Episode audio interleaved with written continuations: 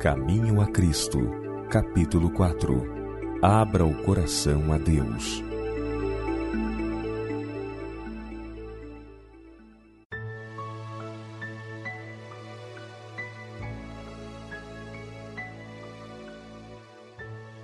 O que encobre as suas transgressões nunca prosperará, mas o que as confessa e deixa alcançará misericórdia.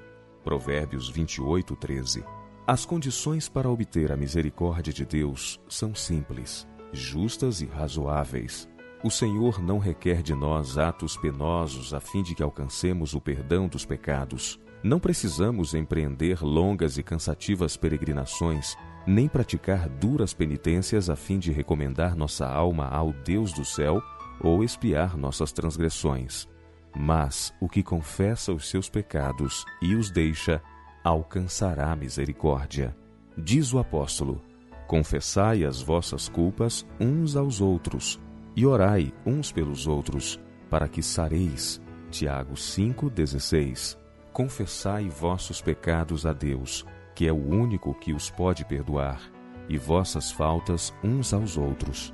Se ofendestes a vosso amigo ou vizinho, deveis reconhecer vossa culpa, e é seu dever perdoar-vos plenamente. Deveis buscar então o perdão de Deus, porque o irmão a quem feristes é propriedade de Deus, e ofendendo-o, pecastes contra o seu Criador e Redentor. O caso será levado perante o único mediador verdadeiro, nosso grande sumo sacerdote, que, como nós, em tudo foi tentado, mas sem pecado, e que se compadece das nossas fraquezas. Hebreus 4:15 sendo apto para purificar-nos de toda a mancha de iniquidade.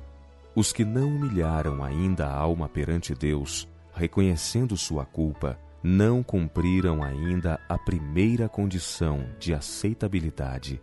Se não experimentamos ainda aquele arrependimento do qual não há arrepender-se, e não confessamos os nossos pecados com verdadeira humilhação de alma e contrição de espírito, aborrecendo nossa iniquidade, nunca procuramos verdadeiramente o perdão dos pecados, e se nunca buscamos a paz de Deus, nunca a encontramos. A única razão por que não temos a remissão dos pecados passados é não estarmos dispostos a humilhar o coração e cumprir as condições apresentadas pela palavra da verdade. Acerca deste assunto, são-nos dadas explícitas instruções. A confissão de pecados, quer pública, quer privada, deve ser de coração, expressa francamente. Não deve ser obtida do pecador à força de insistência. Não deve ser feita de maneira negligente ou folgazã, nem extorquida dos que não reconhecem o abominável caráter do pecado. A confissão, que é o desafogo do íntimo da alma, achará o caminho ao Deus de infinita piedade.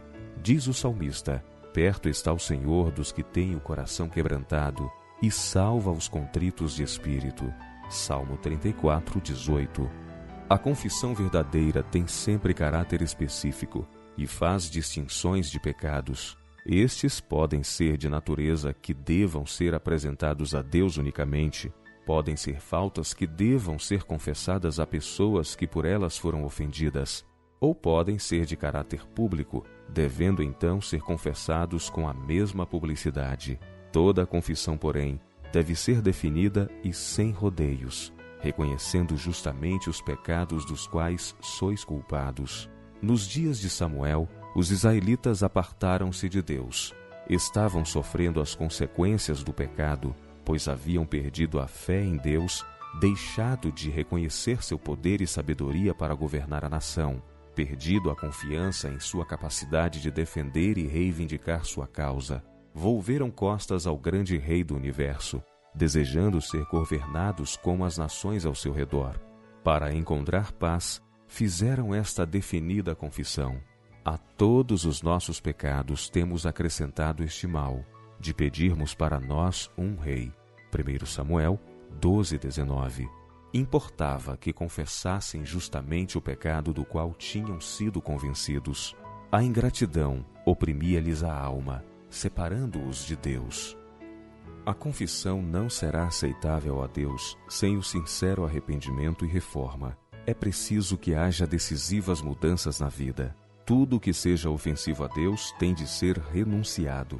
Este será o resultado da genuína tristeza pelo pecado. A obra que nos cumpre fazer de nossa parte é-nos apresentada claramente. Lavai-vos, purificai-vos, tirai a maldade de vossos atos de diante dos meus olhos, e cessai de fazer mal.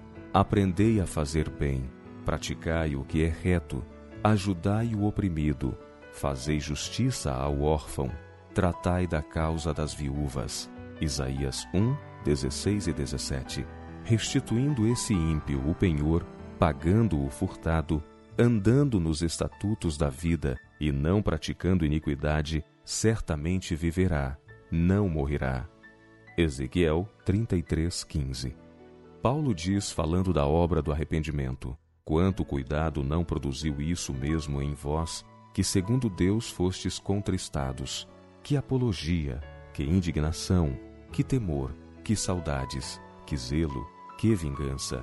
Em tudo mostrastes estar puros neste negócio. 2 Coríntios 7:11.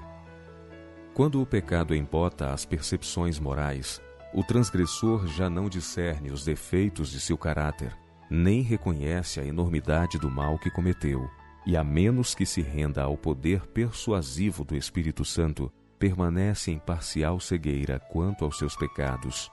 Suas confissões não são sinceras e ferventes.